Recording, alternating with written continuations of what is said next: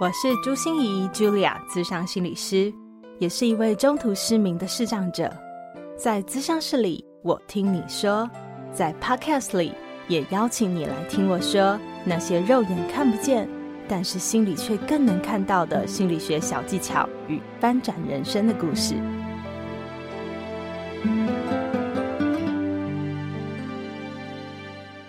Hello，Hello，亲爱的朋友，你好吗？我是朱心怡，茱莉亚，资深心理师，欢迎收听朱心怡说心里话。不知道你知不知道，我的团队里面呢、我的后置剪辑师是一个全盲的视障朋友哦。我之前有提过，好像呃，就是一周年回顾的时候，可是后面好像嗯都没有特别跟你介绍这一位哦，具有特异功能的人士，叫做黄帝伟。他真的是我们视障界里面骇客等级的高手啊啊、那真的很有幸可以聘请他来协助我来做后置剪辑。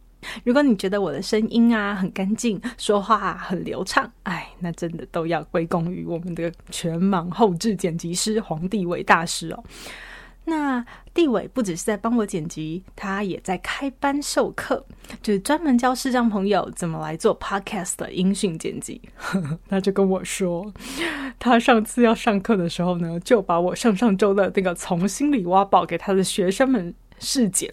要剪什么呢？因为那时候我的 声音状况非常不好哦，我就啊一直咳嗽，然后也一直吃喉糖，还一直喝水，然后一边吃喉糖一边讲出来的话还有很多咬字不清、大舌头的状况，所以都要剪掉。哎呀，他就出了这个难题给他的学生们，他们的学生就怎么办呢？你知道视障者啊，我们又不可能看波形来剪。我们就全部是靠声音，所以就全部的人都放出我一边咳嗽，我一边吃喉糖，一下要喝水了，一些声音就呃呃，这样全场都是我的咳嗽声就对了。然后有些人动作比较慢，这个咳嗽就持续了一个小时之久啊，啊，大家都快笑死了。然后我觉得更好笑的是，他还跟我讲啊，就是有一个同学说：“哎，今天晚上你们要吃什么啊？”然后就另外一个同学正好捡到我的咳嗽，就呃呃，然后全场又哄堂大笑。然后还有人很严肃的要问他一些专业上面的问题啊，结果他就一直听到我的咳嗽，他就很想笑，可是他要憋住，假装震惊的回答别人哦，哦，真的是说他快憋死了。我觉得太好笑了。好啦，我讲这个故事要给你听哦，不只是因为我告诉你，我的团队成员真的是卧虎藏龙，所以我们这个团队真的很需要你的支持。不管是你给我们口头上的支持、回馈、鼓励，或者是给我们实质上的赞助，我们都非常需要哦。特别想要跟大家分享这个咳嗽的笑话啊，其实是因为我们今天所要谈的主题就叫与身体对话。其实我也跟咳嗽哈对话了很久，因为我的咳嗽就是因为过敏发作，然后让我的鼻涕会倒流，所以我会不停的咳嗽。可是你知道心理的因素是什么吗？我后来对话里面慢慢找到了，就是原来是我。工作的时候很像打电动，你知道吗？我工作是会上瘾的，就像是打电动一样，乐不思蜀。所以我常常会一投入就忘了我的身体其实很累。那那些时候我的过敏就会跑过来了。所以呃，我也慢慢的跟他改善改善，到现在我的过敏发作的期程已经没有像以前那么恐怖，长达两三个月、三四个月，甚至还有长达半年的，那实在很可怕。这一点一滴在慢慢改善它。而我第一次感觉到身体这么的重要，而且与身体对话是一件这么神奇的事情哦！是我大概在五年前的时候去日本做了一趟自助旅行。有一天我就是走路走的快要腿断的，你知道吗？而且天气那时候又好冷，然后我就觉得哦天哪，又酸又痛又麻又累，真的是。晚上好不容易到了饭店里面，我就泡了整缸的水哦，准备我整个人就要陷下去了，这样子。可是因为水很热嘛，所以我就是慢慢要把我的脚给放进去。那你知道把那个脚慢慢放进去的时候会有什么样的感觉吗？你有走路走到腿快断，然后放进热水里的感觉吗？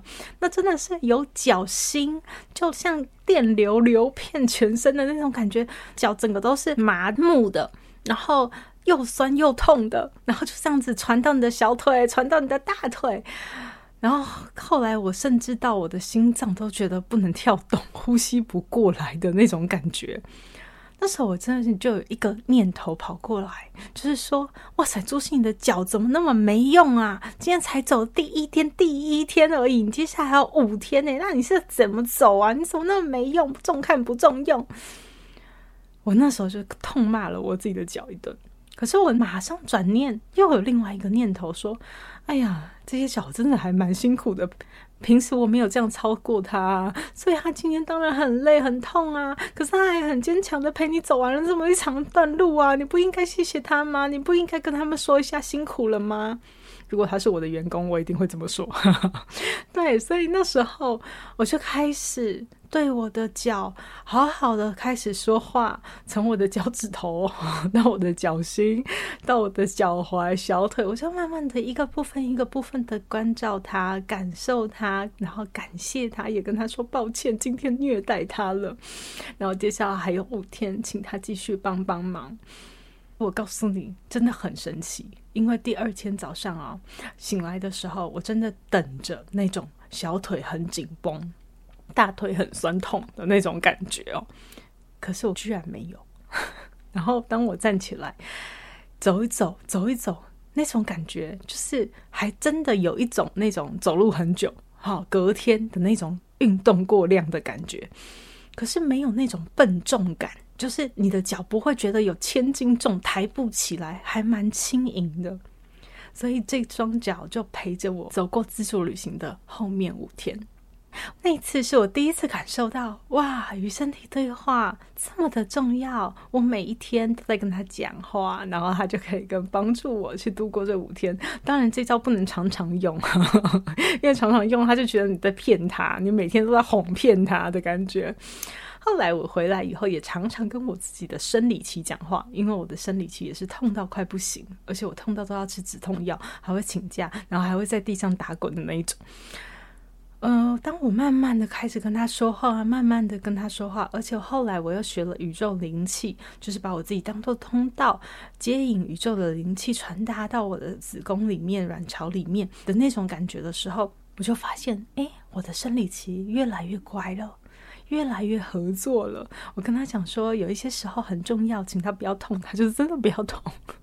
然后后来我真的不用吃止痛药了耶，不是说不会痛哦，而是不会痛到我一定得吃止痛药，我才有办法让我的意识 集中在那里。所以我觉得与身体对话这件事情真的很重要，也是因为我自己有这样的体验哦，所以我之后就开始。面对我的个案，有时候带着一些身体的病痛过来的时候，我也会用与身体对话的这样的一个方式来协助他。所以接下来我就会分享一个我的个案神奇的故事，我怎么带领他做与身体对话这个工作，然后也想要为大家整理一下，当你感觉到自己有一点不舒服，你的身体可能发出了一些警讯。我们如何透过身体来通往自我觉察，而且可以让你的身体跟你有更好的对话？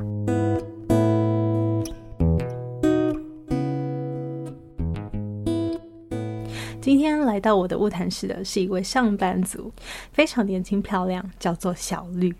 小绿走进我的晤谈室的时候，双手是捂着她的腹部的。哎，她跟我说：“心理师，我胃胀气。”哈，我就在想，胃胀气干嘛要来找我？我心里真的有三个问号就跑出来了哈，就是这不是应该去找肠胃科医师吗？可是我听到他说接下来的理由哦，我就真的觉得他需要来找我了，因为应该是有一些心理的结没有办法解开。他说他去做了胃镜、肠镜，去做很多神经传导的测试，然后甚至还做了电脑断层，做了这个核磁共振，但是完全到现在都找不到原因。然后他中医啊、西医啊、营养补充品啊、各种生活作息的调理，还甚至试了偏方，可是都没有效果。所以他实在是不知道到底出了什么事了。我开始问他。呃，你的胃胀气在你的现实生活中什么时候来找你？什么时候会发作？你知道吗？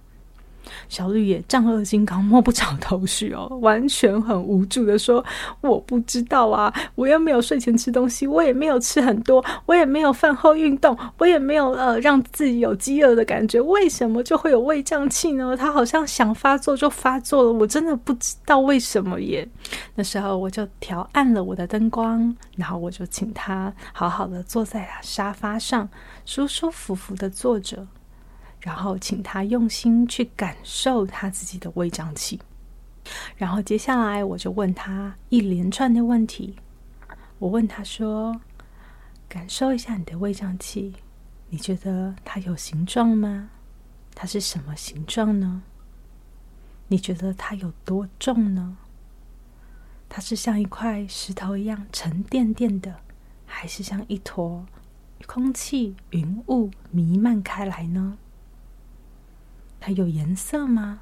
它是什么颜色呢？当我开始问他这些问题的时候，他开始好好的去感觉，然后告诉我一个出乎我意料、我想都没想过的答案。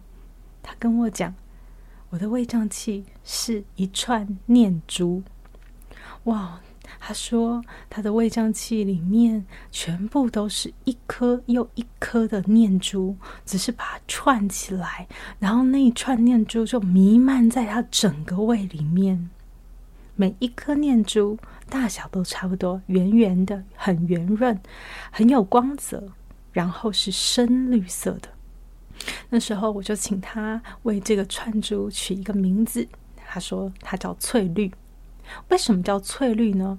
虽然它是深绿色的，但是因为它有光泽，它又很圆润，所以它还是叫它翠绿。各位注意哦，这个部分会跟以后的故事很有关系。然后我就开始问他，我说：“你第一次感觉到翠绿来找你是什么时候呢？”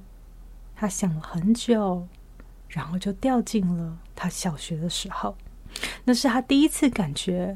胃胀气的时候，小学的时候，他发生了什么呢？就是他的爸妈那时候要出国去工作，小小的他必须跟着他的爸妈一起出国。但是你知道，语言完全是不通的，他在那里没有朋友，生活圈狭小到不行，他寸步难行啊，他不知道要怎么去。过他的生活，然后他去上小学了。但是以前在班上的功课虽然不能算顶尖，但是还算是中上嘛。可是到了那边，真的是学业就是一落千丈，好像都是很被瞧不起，然后又孤单，没有朋友啊。他觉得人生好绝望哦，好孤独哦。然后爸爸妈妈又帮不了他，因为爸爸妈妈也在忙着要去适应新生活，创造新改变。所以，当他这么的绝望的时候，他就好想逃学，他想逃避，他不想去上学。他每次只要想到要去上学，他就觉得好痛苦哦。所以那时候，他就召唤了这个翠绿来到他的身上。他召唤翠绿来到他身上，是因为他这样就可以理直气壮、堂堂正正的，一点都没有骗人哦，也没有说谎哦，就可以说啊，我胃痛，所以我今天不能去上学了。他是说真的，他没有在说假的。所以当他又觉得哦，自己好难，好不想上学，然后很多次逃避的心态的跑出来的时候，翠绿就会自动来到他的身上。当我们聊到这里。你会觉得很奇怪吗？我们怎么会自找苦吃啊？我们怎么会自己去召唤身体的不舒服到我们身上啊？对，一开始的你一定也跟小绿一样非常纳闷，我们怎么会去召唤一个身体不舒服的胃胀气来到身上呢？但是在我这么多的临床案例，还有我研究里面的文献，都发现。我们真的很常会召唤这些身体不舒服的感觉到我们身上，不管你是感觉到太过的疼痛，不想清醒的感觉到那些痛，或者是说有些事情想逃避，不想面对，不想承受，或者是有时候我们为了想引起注意，我们也会召唤一些身体不舒服的感觉来到我们身上，让我们那时候可以逃脱。我就跟小绿慢慢的探索，在现在的情境之中，到底翠绿什么时候会发作，什么时候会来找他，而什么时候是不会的。小绿慢慢发现哦，原来当他的工作里面产生了一些焦虑、一些紧张、一些担心，或是一些害怕，有一点想要逃避的时候，哇，翠绿马上就来了。比如说，老板对他比较大声，或者是空气比较低气压，或者是问他一个问题，他没办法立马回应的时候，那时候就会一定会发作出来。我接下来就问小绿说：“那这些时刻，你还有需要？”翠绿再来保护你了吗？小绿跟我说：“当然不需要，我现在已经长大了，我知道会有这些情绪，会有这些压力，可是我可以解决啊，我可以面对啊，这些不会让我再那么想逃了。”我告诉他：“你知道了，可是可能翠绿还不知道哦，你要怎么让他知道呢？”小绿告诉我：“哇。”看起来我要跟他慢慢说话是吗？就是我要跟我的翠绿好好的说，谢谢你曾经帮助过我，可是我以后不需要你保护我了，你可以自由自在了。一个礼拜后，小绿又回来找我。他跟我说：“哇，还是有时候会胃上气跑出来哦。可是他觉得有一件非常神奇的事情，他一定要跟我分享哦。因为他从上次晤谈回去以后，就常常跟翠绿说话，然后不停地跟他说，他现在已经过得很好，可以自己解决问题，不需要他再来保护他了。谢谢他过去曾经来帮助他。”当他说完这些话以后啊，他有一天就是要去上厕所，然后就是上厕所完了以后呢，他就回眸一瞥，哦，就瞥进了什么呢？他的马桶里面，他的大便形状真的就像他描述的翠绿一样，一颗一颗一颗，而且都是圆润有光泽，发出翠绿的光。哇！他看到以后就在想：天哪，翠绿要走了。然后他就马上去在按下马桶的冲水之前，然后好好的 祷告一下，然后说：谢谢你曾经帮助过我，再见喽。嗯，之后当然他的胃胀气也一点一点的好转。有时候改变真的很神奇，就是这么一下下。可是有时候改变真的不容易，因为大家都听过“江山易改，本性难移”。有时候我们的身体的状况可能跟我们的个人倾向、个人素质，然后或者是你的生活习惯很有关系，所以你要慢慢去做改变，慢慢去做对话。那有时候可能也跟你的工作模式很有关系哦。比如说，我每次去按摩的时候，人家都说我的屁股真的是顶 Coco。好，不是说我身材好的意思哦，是说是因为我又久坐又久站，所以我的屁股常常阻塞不通哈。所以我要做很多的运动，才会让我的屁股比较通畅。那我也会在我的生活里去安排固定的时间，然后要起来休息，不可以让我太专注、太投入，然后就到忘我的阶段了。那大家有发现吗？我到底是怎么来协助小绿跟身体做对话呢？我觉得最重要的，大家听到了，就是我们要外化身体，也就是当你认为它是你的一部分的时候，你很难跟它对话。所以，当我们要跟身体对话的时候，第一步，请你把这个不舒服的感觉好好的感受它，然后把它外化，因为这样子你才可以跟它对话。然后接下来，你可以去想，你第一次让他来找你是什么时候？第一次感觉到这些东西是什么时候？那为什么那个时候他要来呢？因为回到我们的第一次，我们会比较记得，不只是他所造成我们的困扰，而是他那时候为什么要来找你。是因为你做了什么样的动作、什么样的生活习惯，或者什么样的工作模式吗？还是因为你的个性倾向是什么？你会比较容易去回想到这件事，而不只是他现在带给你多大的困扰。再接下来呢，你就开始有意识的去感觉，现在的你是不是还需要他，还是你想要改变？好，那如果你想要改变的话，就要跟他对话。那接下来要怎么样，他才愿意离开你？或是他要用什么方法更温和的提醒你？像我的过敏，我就请他更温和的提醒我，就开始跟他商量。讨论的这个过程。这就是我们与身体对话的方法。所以，如果你身体有一些不舒服的状况，除了用运动啊、饮食啊、生活作息的调整等等的方法，还有看医生等等来协助自己的身体健康以外，不要忘记我们心理也是跟身体很有关系的。所以今天提供给大家这样的方法，希望也能帮忙大家跟身体做进一步的沟通。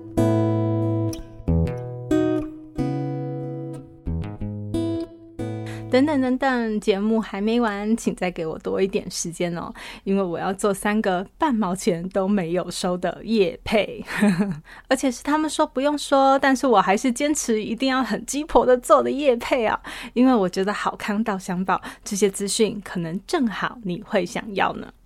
第一个是不知道你对我们星光点点亮这个单元里面的那个声音有印象吗？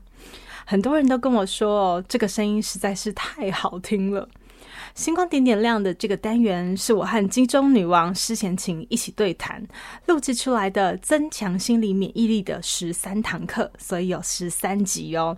这个单元已经播完了，如果你错过了，赶快回去收听哦。那你知道施贤琴这个主持人的来历是什么吗？其他的我就不想再赘述了哈，我只想跟你说，他获得了十七座金钟奖的肯定。哇，十七座，这是什么概念？我到现在职业都还差十七年，有很长很长的一段距离耶。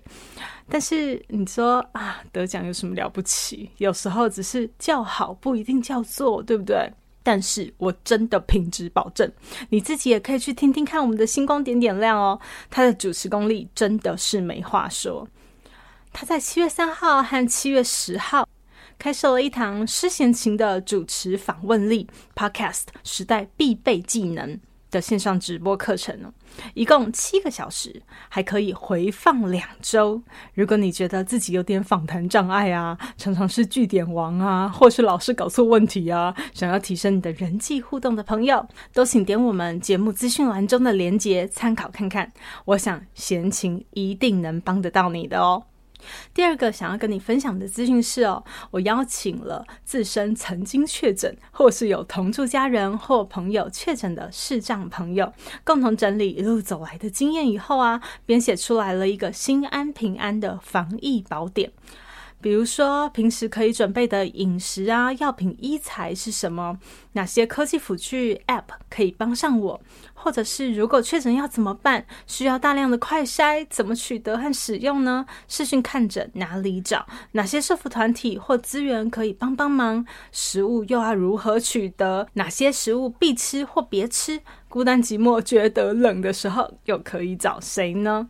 虽然这个宝典是由我们视障者所编写，所以一定是对视障者有许多贴心的设想和建议，但是相信所有的人也都用得到哦。云端连接我也会放在节目的资讯栏中，欢迎下载使用，更希望它能够帮上你的忙哦。第三个则是要分享一个演唱会资讯哦，这个演唱会真的非常不得了，也非常不一样哦，是由我的好朋友视障回忆系歌手林信宏在七月二号下午所举办的“想象福伦经典传爱看见传奇”演唱会，有没有名字很长啊？呃，重点是哦，你要想。他为什么要叫想象福伦呢？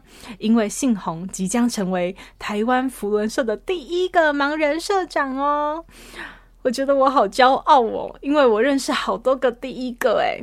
现场不只是会有天使艺术家的画作，很多社服的摊位可以逛，而且这次的演唱会的盈余，信宏还会全数捐给公益，其中三分之一就是支持我们黑暗对话所成立的黑暗学院哦。我当然是已经给他报名下去喽，报名链接就在资讯栏中，请你也来一起享受这个充满美妙音乐经典的下午时光哦！哈哈，说完了三个夜配，你还记得我们这一集到底在聊什么吗？是的，与身体对话，关注他，听见他的需要，在乎他的感受，身体是你最坚强的后盾，最忠心的战友。好好阅读他寄给你的每一封情书哦。我们朱心怡说心里话，就下周见喽，拜拜。心念转个弯，生命无限宽。如果你喜欢我的节目，邀请你可以继续追踪，并且给我五星评价和留言互动。如果你也感受到我们团队的用心，可以使用自由赞助的功能，给予我们实质的鼓励哦。